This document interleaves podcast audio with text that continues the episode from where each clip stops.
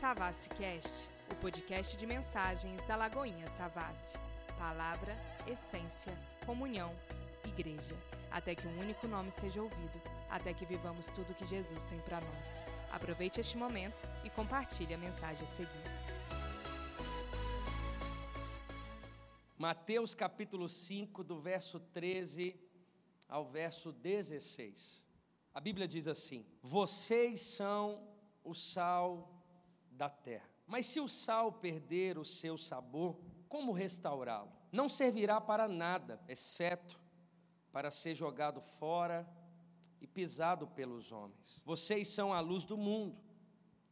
Não se pode esconder uma cidade construída sobre um monte. E também ninguém acende uma candeia e a coloca debaixo de uma vasilha. Ao contrário, coloca no lugar apropriado e assim ilumina todos os que estão na casa.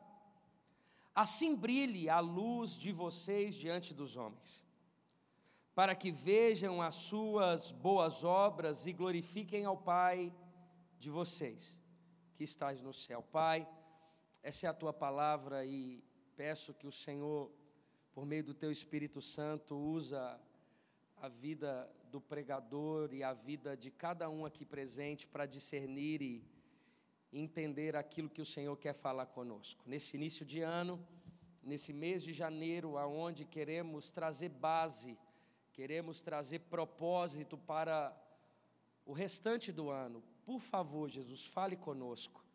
Fale na individualidade de cada um, no chamado. Talvez pessoas entraram aqui que já foram tão usadas por Deus e de alguma forma estão paradas, estão é, em inércia, estão paralisadas diante de tantas coisas, talvez, que a vida aprove eles viverem, mas que nessa noite o Senhor possa sacudir, o Senhor possa trazer um novo ânimo, o Senhor possa trazer vida ao que está morto, o Senhor possa trazer esperança ao desesperançado e que no nome de Jesus possamos sair daqui amando ainda mais o Senhor e vivendo tudo para a glória do teu filho Jesus, assim eu oro, e desde já somente a Ele a honra e todo louvor no nome de Jesus. Amém. Se eu pudesse dar um título para essa mensagem, eu queria falar sobre quando a igreja perde o seu papel. Quando a igreja perde o seu papel. Na semana passada, de forma expositiva, eu trouxe a primeira carta aos Tessalonicenses, no capítulo 4, e a exposição do verso 1 ao verso 5, falando sobre a pureza sexual. Falei sobre os três pecados que o texto ele nos ensina, de fato, para que eu e você possamos começar o ano entendendo sobre o nosso caráter cristão, sobre o desejo de Deus, ou a vontade de Deus, a vontade permissiva de Deus para que cada um que foi encontrado no caminho possa viver de forma santa, de forma digna do Evangelho, sendo assim, nós, enquanto cristãos, pequenos cristos, pessoas que têm um mestre, que têm um líder, que tem alguém que aponta um caminho, e esse alguém não é um pastor, esse alguém não é uma denominação, esse alguém é o Cristo, e eu na responsabilidade da comunidade, penso em assuntos que de fato precisa ser base no nosso decorrer do ano, na nossa vida como um todo, entendendo que igreja não é esse espaço que nós temos, não é os metros quadrados que temos em cima de nós, igreja não é essa tela que está atrás de mim, ou essa mesa que está na minha frente, ou esse carpete que eu estou pisando, não. Igrejas são pessoas. E eu não vejo um texto mais apropriado para falar sobre o desejo de Jesus a respeito da sua igreja, senão a exposição de Jesus no maior sermão da Bíblia, que é o Sermão do Monte. Você sabe o porquê do sermão? Mateus, ele escreve o texto, na verdade, o livro, o Evangelho de Mateus, é, reafirmar um dos objetivos é reafirmar o reinado de Jesus. Ele não é apenas o profeta, ele não é apenas o bom homem, um homem bonzinho, um homem que é legal, não, ele é o rei. Apesar de, de, é, de servir, apesar de se colocar como humilhado, de, de abrir mão da sua própria glória, ele é o rei.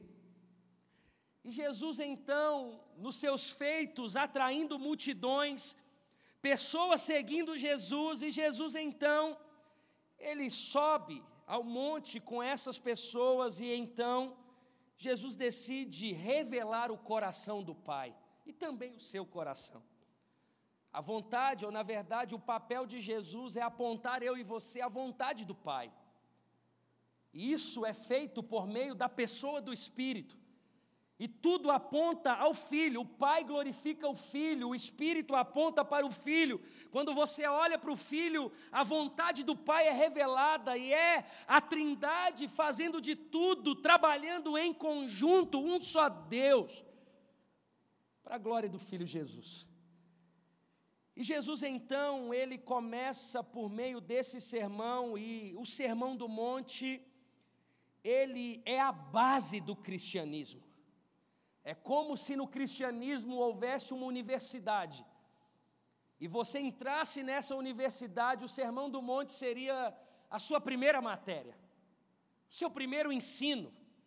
É o resumo de toda a Escritura. Alguns teólogos vão dizer que se você rasgar toda a Bíblia e continuar e deixar sem rasgar o Sermão do Monte, você ainda assim consegue viver uma vida cristã.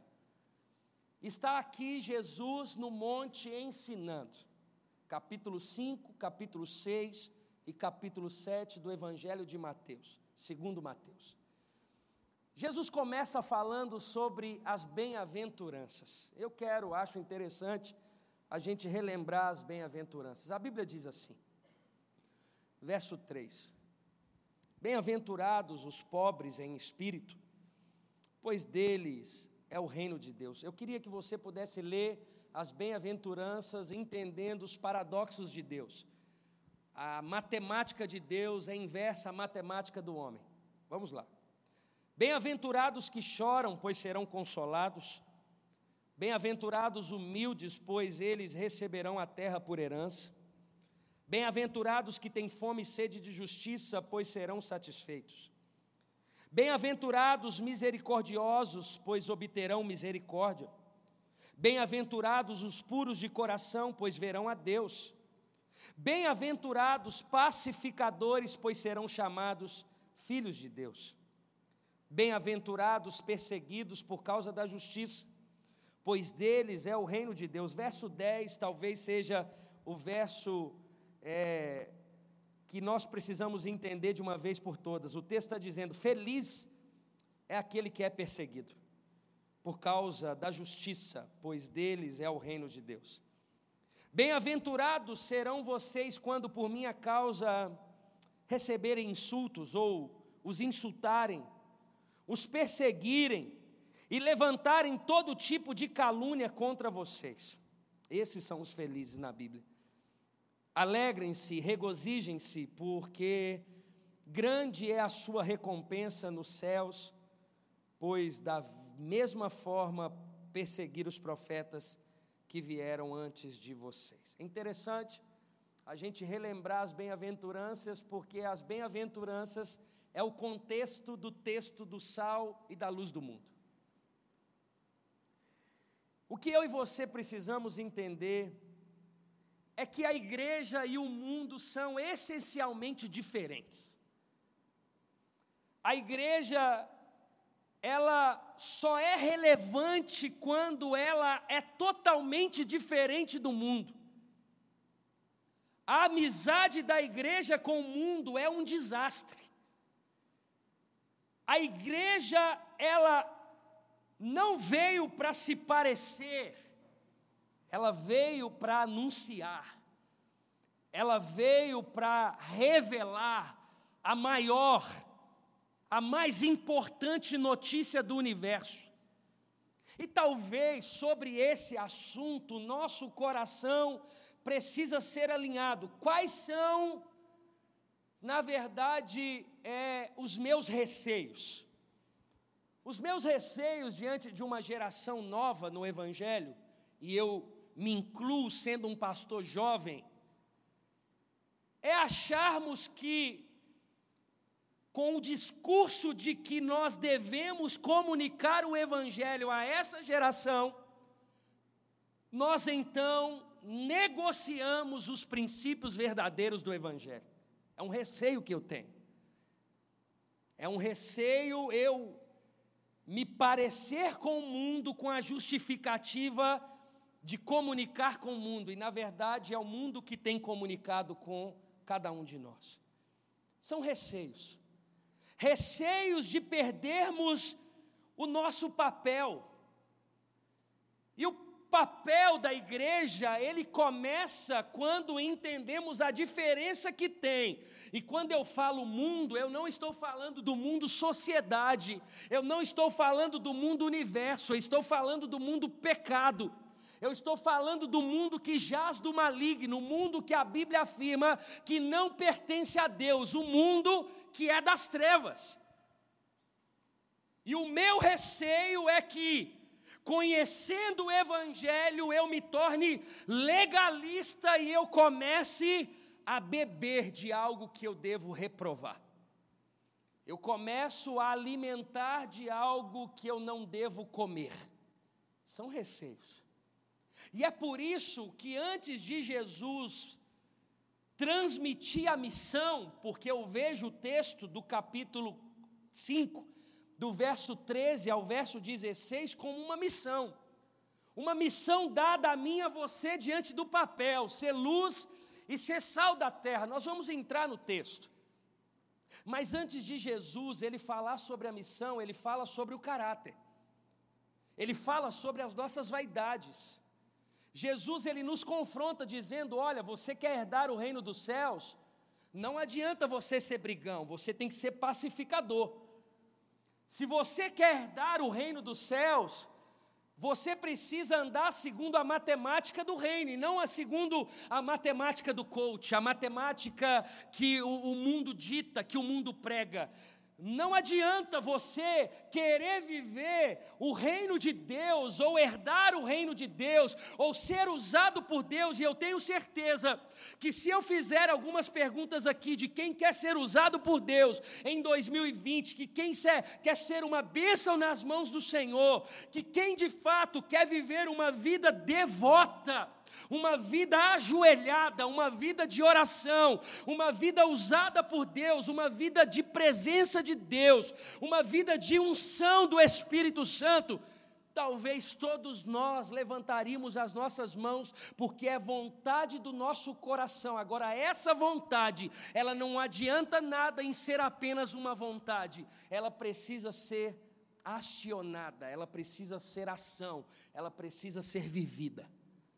E é por isso que Jesus, antes de passar a missão, Jesus fala sobre para quem é a missão.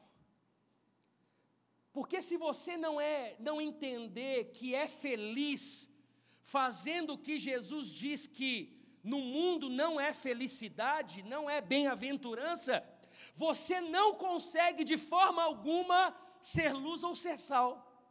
Você não consegue. Porque o condicionamento para que você seja sal e luz é você conhecer o coração do Pai, não apenas conhecer, você ter prazer no coração do Pai. Obviamente não é obra sua, é obra do Espírito Santo, a obra do Espírito Santo. Por quê? Porque até a sede que nós temos de Deus vem de Deus, até a fome que nós temos de Deus vem de Deus, afinal, Ele é o pão que mata a fome, Ele é a água que mata a sede. Então, para que eu viva a missão, eu preciso me alegrar, eu preciso ser um bem-aventurado em cima do que ele diz que é feliz, felizes. Felizes são os que têm sede de justiça. Felizes são os que são perseguidos. Felizes são os que são caluniados. Felizes. A Bíblia, ela vai dizer que quem é os pacificadores, os misericordiosos. Felizes são os puros de coração. São os felizes. São os pobres em espírito. Felizes são os que choram. Como assim? Sim. Segundo a Bíblia, esses são os felizes. E quando Jesus então ele ele transmite a sua missão,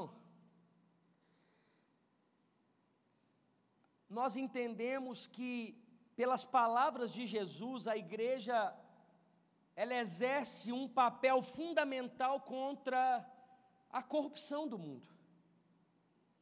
Afinal, o sal ele impede a decomposição. O interessante é que se você coloca sal numa carne que está podre, ela não volta a ficar boa.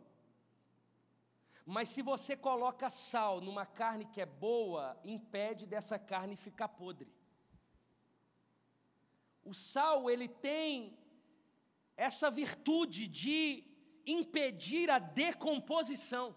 Irmãos, se tirar a igreja da sociedade, é questão de tempo, o mundo acaba. Pastor, igreja CNPJ, não, irmãos. Igreja instituição, não. Ainda que nós amamos e nós entendemos a necessidade de se organizar perante a lei do homem. Mas o sal, as pessoas que são bem-aventuradas, as pessoas que exercem o seu papel, que não perderam o seu papel, ela é ou ela exerce um papel fundamental contra a decomposição do mundo, a decomposição da família, a decomposição da mulher, a decomposição do homem, a decomposição do casamento, a decomposição. O sal, ele tem a capacidade de preservar. O sal, ele tem a capacidade de dar sabor. O sal, ele tem a capacidade de provocar sede. Obviamente, irmãos, o texto de Jesus, ele está relacionado à época, está relacionado ao Mar Morto, está relacionado ao mar que ele é conhecido ou como Mar Morto ou como Mar Salgado.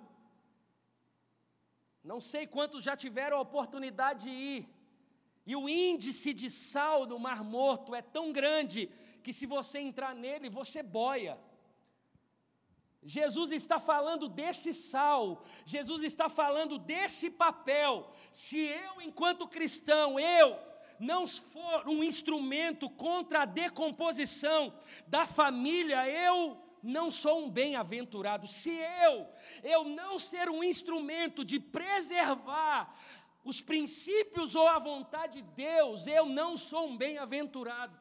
Se eu, dentro da minha casa e do meu trabalho, eu não ser um instrumento de gerar alegria, de dar sabor, de gerar vínculos de unidade, eu não sou um bem-aventurado. Se eu, enquanto cristão, eu não provocar sede das pessoas quererem o Deus que me alcançou no caminho, quererem o Deus que alcançou você no caminho, eu não sou um bem-aventurado. A gente pode ser convencido, pode ser legal você estar tá na Lagoinha Savassi no domingo à noite Pode ser legal você vestir uma, uma roupa legal, pode ser legal você encontrar um namorado, uma namorada cristã dentro da igreja, pode ser legal seus filhos participarem do Kids, pode ser legal, mas bem-aventurados nós não somos. Irmãos, e quem consegue ouvir isso, salvos? Os discípulos. Olha, já na exposição do texto, verso 13. A Bíblia diz assim: vocês sois. Na minha versão NVI diz: vocês são. Jesus está afirmando. Jesus está dizendo: só consegue ser sal, ou só consegue ser luz, aquele que passou pela obra do Espírito Santo. Ele não está dizendo, olha, vocês serão, vocês são, vocês sois, vós sois, vós, você é. Jesus está dizendo, ou seja, existe uma exclusividade. Jesus está falando para os verdadeiros discípulos. Vocês são. Obviamente, irmãos, nós não somos perfeitos, nós estamos sendo aperfeiçoados, sim, mas nós somos a luz do mundo e o sal da terra. Se tirar essa luz e esse sal daqueles que foram salvos no caminho, acabou. Jesus está falando com aqueles que passaram pela obra do Espírito Santo, pastor, mas eu ainda não passei. Irmão, corra, busque, para que você também seja alcançado. Não é obra minha. Talvez por meio da exposição do Evangelho, o Espírito Santo pode alcançar você, mas creio eu que muitos, ou a maioria do público dessa noite, são salvos e eu quero crer que a obra sendo aqui exposta por meio do Evangelho alcança pessoas sim. E é para mim, para você que esse texto está dizendo: vocês são, vocês não serão, vocês são a luz do mundo e o sal da terra. E é interessante essa correlação, porque a luz, quando você fala de luz, é algo externo, quando você fala de sal, é algo discreto, é algo interno, como se fosse. Já parou para pensar? A luz ela ela é óbvia, o sal ele é escondido. Interessante. Você quando olha para uma comida antes de comer, você não consegue discernir se se ela está salgada ou não. Você precisa experimentar. A luz, aonde ela está, você vê, você enxerga. Ou seja, não consegue, segundo o cristianismo, a matemática de Deus, você separar. Eu só consigo externar o que eu passei por dentro. Eu só consigo ser outro que eu sou em mim, se há verdade. E o texto, ele vai dizer: vocês são o sal da terra. Mas se o sal perder o seu sabor, como restaurá-lo? Não servirá para nada, exceto para ser jogado fora e pisado pelos homens. Vocês são a luz do mundo, não se pode esconder uma cidade construída sobre um monte. E também ninguém acende uma candeia e a coloca debaixo de uma vasilha. Ou seja, a luz é para ser mostrada. Ao contrário, coloca no lugar apropriado, assim ilumina a todos que estão na casa. Assim brilha a luz de vocês diante dos homens, para que vejam as suas boas obras e glorifiquem o Pai de vocês que está no céu. Antes de continuar e falar aqui sobre a igreja quando como que ela consegue não exercer o seu papel, cabe eu e você respondermos uma pergunta. Você deseja de todo o seu coração ser sal da terra e luz do mundo? Nós desejamos ser. Irmãos, porque caso contrário, perdemos o nosso papel. E eu tenho feito essas perguntas, o porquê que nós nos encontramos como igreja. O porquê de tanto trabalho, irmãos, para uma banda dessa tocar como hoje e nos alimentar de louvores e de palavra cantada, dá trabalho. Se você está sentado e olhar para o chão, ele pode estar tá encardido, ele pode estar tá manchado, mas ele está limpo. Você pode chegar no nosso kids, a sala está organizada, as idades estão divididas, é muito trabalho se não for para a gente exercer o papel se não for para a gente fazer exatamente o que Deus nos mandou. Agora, Muitas vezes o texto vai dizer por quê? Porque precisa iluminar toda a casa. A gente não consegue iluminar nem os nossos pais e a gente quer ser, a gente quer iluminar a terra. Quando a gente olha para dentro da nossa casa, para os nossos relacionamentos, com pai, com mãe, com irmãos, com esposa, com casa, com filhos, nós temos sido sal e, e luz. Nós temos sido. Eu acho que cabe essa pergunta na, na individualidade para que você possa definir o seu ano. Irmãos, eu sou completamente tranquilo em relação a respeitar as opções das pessoas. Agora, eu sou responsável diante da vocação em transmitir a vontade de Deus, e essa vontade se chama Evangelho, se chama Jesus, o Verbo que se fez carne, esse Jesus, ele nos condiciona de algumas coisas, ele não é uma regra, mas ele condiciona a vontade do Pai. E essa vontade, segundo o texto que eu preguei na semana passada, ela vai confrontar diretamente a nossa vontade ela vai confrontar diretamente os nossos desejos. A vontade do Pai, ela vai confrontar diretamente os nossos pensamentos.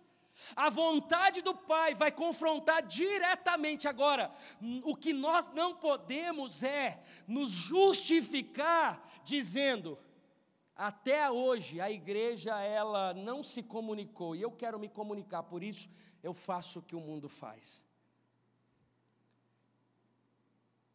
eu não sou religioso. Com o discurso de religião, a gente bebe do mundo e a gente não dá água que mata a sede. É totalmente possível você viver como a Bíblia nos diz para viver e não ser religioso.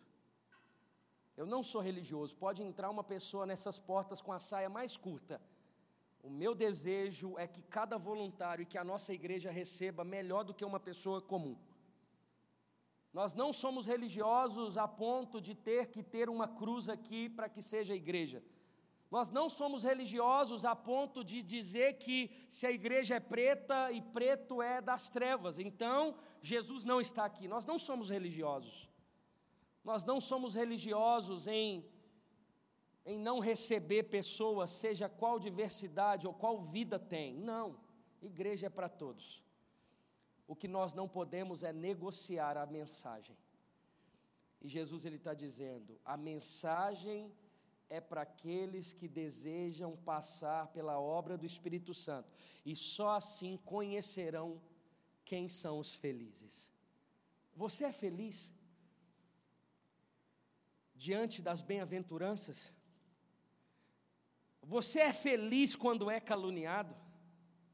Você é feliz quando é perseguido por causa do reino? Não, pastor, na verdade eu não sou. A gente é perseguido por tudo. A gente é perseguido porque a gente falou mal de alguém, a gente é perseguido porque a gente não pagou a dívida, a gente é perseguido porque a gente deve o cheque especial, a gente é perseguido porque o nosso nome está no Serasa, a gente só não é perseguido por causa do Evangelho. Você já reparou isso? Eu estou sendo perseguido. Sim, você não pagou uma conta, alguém te ameaçou de morte. Tomara que te encontre, te dá um tiro na testa, que você devia ter pago. A Bíblia fala que feliz é o que é perseguido por causa do Evangelho. E mesmo assim, perseguido diante de sabedoria, porque tem gente que é perseguido por causa do Evangelho por falta de sabedoria. Por exemplo, se a minha esposa não é uma mulher de Deus, a Isa, e ela começa a perseguir a mim porque eu estou na igreja demais. Eu não estou sendo perseguido por causa do Evangelho, eu estou sendo perseguido porque eu estou colocando a igreja acima da minha esposa. Ou seja, a minha perseguição é por falta de sabedoria, ela não é por causa do Evangelho. Se eu tenho tempo para todo mundo, mas não tenho não tenho tempo para os meus filhos. Eu não estou sendo perseguido por causa do Evangelho. Eu estou sendo perseguido porque eu não tenho a capacidade de organizar o meu tempo a ponto de ter tempo com os meus filhos, com a minha esposa e ainda assim servir a igreja.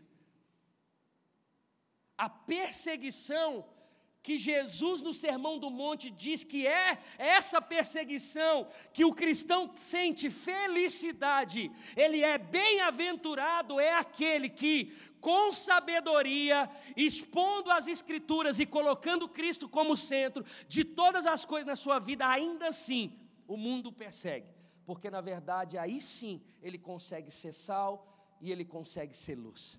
Mas vamos lá. Quando que a igreja perde o seu papel? Entendendo que nós somos a igreja. Quando a igreja prega um evangelho legalista. Dois. Quando a igreja prega um evangelho que Cristo não seja o centro. Três. Quando a igreja não tem amor pelo perdido. Quatro. Quando a igreja vive sem convicção de propósito. Quando ela perde, ela, ela, ela vive por viver. Quando a igreja não prioriza o crescimento espiritual ou o discipulado. Essa igreja, ela é conhecida como a que perdeu o seu papel. Quando você olha isso, você percebe que enquanto igreja, enquanto pessoa que crê na obra da cruz, você exerce o seu papel. Você tem exercido o seu papel. Eu estava em Itu ontem e a Isa foi no aniversário do nosso sobrinhos e ela logo depois ela foi para a casa dos seus pais e ela foi embora era umas 10 horas da noite. E ela me ligou dizendo: "Estou saindo da casa dos meus pais, eu fiquei aqui até essa hora porque eu queria que os meninos dormissem antes, porque eu vou pregar amanhã de manhã e eu queria ter um tempo de oração e eu queria estudar mais a minha mensagem que eu vou pregar amanhã". Então, estrategicamente, quem tem filho sabe. Então, colocou brinquedo nos meninos, brincou, brincou, brincou, para que quando dormisse fosse até o outro dia. Ela colocou os meninos no carro e ela subiu o anel. Eu moro em Nova Lima. E ela estava na Pampulha. E ela pegou o carro então e subiu o anel. E lá no final, chegando já na, na BR que chega no BH Shopping, naquele retorno, quando ela fez o retorno, ela passou num buraco e o pneu furou. A Isa, uma mulher, com dois filhos, e você não sabe, se sabe o porta-mala de quem tem dois filhos, tem tudo. Mas o que é mais escondido é o pneu, porque tem carrinho, tem livro, tem mochila, tem roupa, tem tudo. E ela então, para a glória de Deus, ela terminou de fazer, o, ela parou no posto. O posto estava fechando. E ela mandou num grupo que eu estava, família, por favor, me ajude, o pneu furou. E eu fiquei desesperado. Eu nem respondi o grupo. Eu liguei para ela na hora. Falei: aonde você está? Eu pensei num monte de membro que congregou com a gente no Vila da Serra. Eu ia ligar. Pensei no Kennedy. Eu falei: eu vou ligar para quem tem carro e vai correr lá e vai ajudar. Medo de passar alguém, de roubar meus meninos e aquela coisa toda. Pegar minha esposa, fazer alguma coisa com ela. Eu fiquei doido em um segundo. E ela falou assim: amor, acabei de parar no posto. O cara falou que vai me ajudar. Falei, mas é um cara que trabalha? Sim, é um cara que trabalha aqui. Eu falei, ok, você tem algum dinheiro? No final você dá ele uma gorjeta, algum dinheiro. Ela falou, não, não tenho. Eu falei, tá, fala com ele que depois eu passo aí, eu dou ele. Mas fala no final. Você fala antes, não sei. Aí ele trocou o pneu para ela, tirou tudo, tirou o pneu, trocou o pneu. E quando ela terminou, isso ela, ela não sabe que eu estou contando, ela me contou depois que ela chegou em casa, ela falou assim, amor, quando eu terminei de contar o pneu, Deus me falou que eu, por que, que o meu pneu tinha furado. E era por causa daquele frentista. E eu virei para ele e falei assim, olha, eu, eu não acredito em acasos, eu eu acredito que Deus não faz nada por fazer, e é por isso então que eu preciso dizer para você que Jesus ele tem um plano na sua vida. Obviamente, aquele frentista se emocionou, como aqueles que têm sede, Porque, ao meu ver, hoje, num diagnóstico que eu faço da igreja, as pessoas lá fora estão com mais sede de Deus do que a gente. É um diagnóstico que eu faço. Nós temos sede de Instagram, sede de, de ficar rico, sede de um monte de coisa. A gente só não tem sede de Deus. E a Isa então falou assim: Olha, e, e enfim, pregou para ele e falou: Mas eu quero te dar alguma coisa. A Isa abriu o porta-mala. Eu tinha uns chinelos que eu tinha comprado, sorteei alguns nas festas de voluntários, uns, uns chinelos da Gap que eu tinha comprado de 2 dólares na época, ano passado, e estava no porta-mala uns três chinelos. E a Isa então pegou um chinelo, pegou um livro que tinha e deu para ele. Falou da igreja, obviamente, o que, é que eu quero dizer com isso? Eu quero dizer que a gente só perde o nosso papel quando a gente não encontra misericórdia em prol do outro. Quando os nossos dias eles são somente dias. Quando o nosso tempo é somente tempo. Quando a gente perde o sentido do anúncio. E eu não estou dizendo que a Isa é ou que eu sou, não. Porque eu todos os dias sou tendencioso a perder o meu papel. Todos os dias eu sou tendencioso em querer que a Savassi seja muito mais estética do que cumprir o seu papel. Por anos, por anos não, por um tempo, ficava preocupado com a foto que postou no Instagram da Savassi. Irmãos, problema para foto, problema para quantos seguidores tem no Instagram. Eu estou perto das pessoas, você está perto das pessoas problema se a foto com a minha família é bonita. Eu quero saber se eu digo que eu amo a minha mãe. Eu quero saber se eu já reconciliei com meu pai. Eu quero saber se eu amo meu irmão, apesar de ser diferente de mim, apesar de eu ter uma marca na minha infância que ele fez ou que eu fiz com ele. Eu quero saber se eu já perdoei ou se ele já me perdoou. É disso que o cristianismo fala. É disso. É disso que ele está dizendo. Olha, nós não podemos perder o nosso papel. Pastor, aonde você está querendo dizer? Eu estou querendo dizer que se eu e você vivermos o nosso papel enquanto igreja, cristãos, aqueles que passaram pela obra da cruz, irmãos, nós estaremos no centro da vontade de Deus.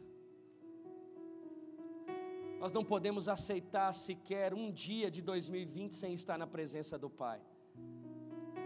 A gente não pode aceitar um segundo sequer em 2020 sem ter uma vida de devoção ao Pai.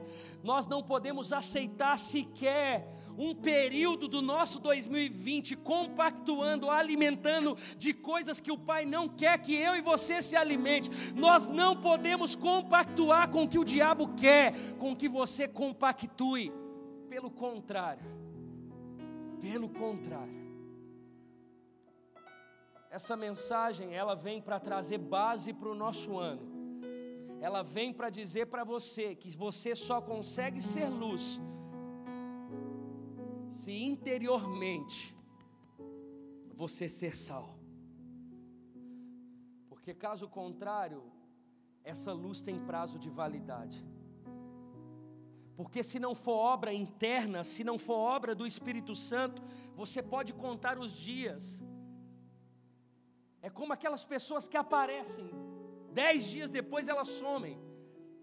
Aquelas pessoas que chegam na igreja e elas querem fazer tudo. Um ano depois elas estão trocando, porque ela acha que igreja é cardápio. Afinal, o cardápio dali está melhor do que o daqui agora. E ela perde o sentido de ser resposta. Ao meu ver, o que Jesus está dizendo a respeito do sal e da luz, Ele está dizendo: ou você é resposta, ou você não é igreja. No dia que a Savassi não precisar de mim, eu saio daqui. Agora, eu não posso sair enquanto eu entender que eu posso ser de alguma forma, e pela misericórdia de Deus, resposta. Eu não posso Quantas responsabilidades você tem diante do ensino dos seus filhos? Eu não posso simplesmente falar, agora eu não quero mais Deus. O que será do Luca? O que será da Lara? O que será do meu pai? Eu disse para o meu pai no dia 1 de janeiro: meu pai vem na igreja, meu pai leva os. Enfim, tá mais crente no sentido presença do que muita gente. Mas eu falei com ele: eu falei, olha, para mim nenhum propósito de 2019 precisa se cumprir se eu não batizar o Senhor. Eu não abro mão de batizar o Senhor em 2020. Eu quero batizar o Senhor. O Senhor já disse, o Senhor crê, eu creio que o Senhor já teve uma experiência com Deus. O que que te impede? O que que te impede? Caso contrário, irmãos, perdemos o nosso papel. Que essa mensagem traz como aplicação para mim para a sua vida? Primeiro, uma reflexão a respeito do cumprimento do nosso papel. Segundo, você se acha diferente do mundo ou, ou parecido? O que te aguça, o que te gera prazer, o que te faz bem-aventurado são as coisas da terra ou as coisas do céu? Que te alegra, o que o que te move? São quais coisas? Tem problema. Existe uma linha tão saudável de você descansar, viajar para a glória de Cristo tudo certo você querer conhecer o mundo para a glória de Cristo. Porque todas as vezes que eu sou carinhoso com a Isa, eu priorizo a minha família, eu tenho a convicção tão certa de que Cristo está sendo exaltado. Então, eu estou no centro da vontade de Deus.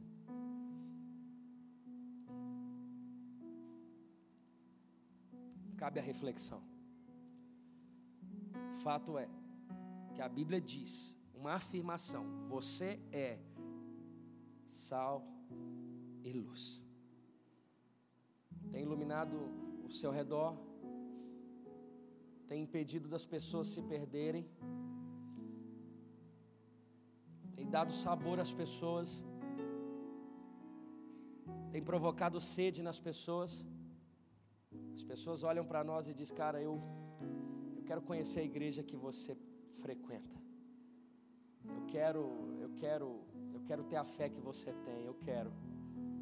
Eu quero aprender a criar filhos como você cria. Eu quero, eu quero. Eu quero conseguir tratar minha esposa como você trata. Eu quero conseguir tratar o meu marido como você trata ele. Sede nas pessoas. Fica de pé e nós vamos orar no nome de Jesus.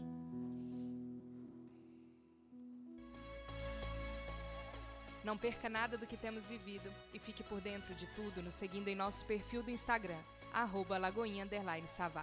Nos vemos por aqui.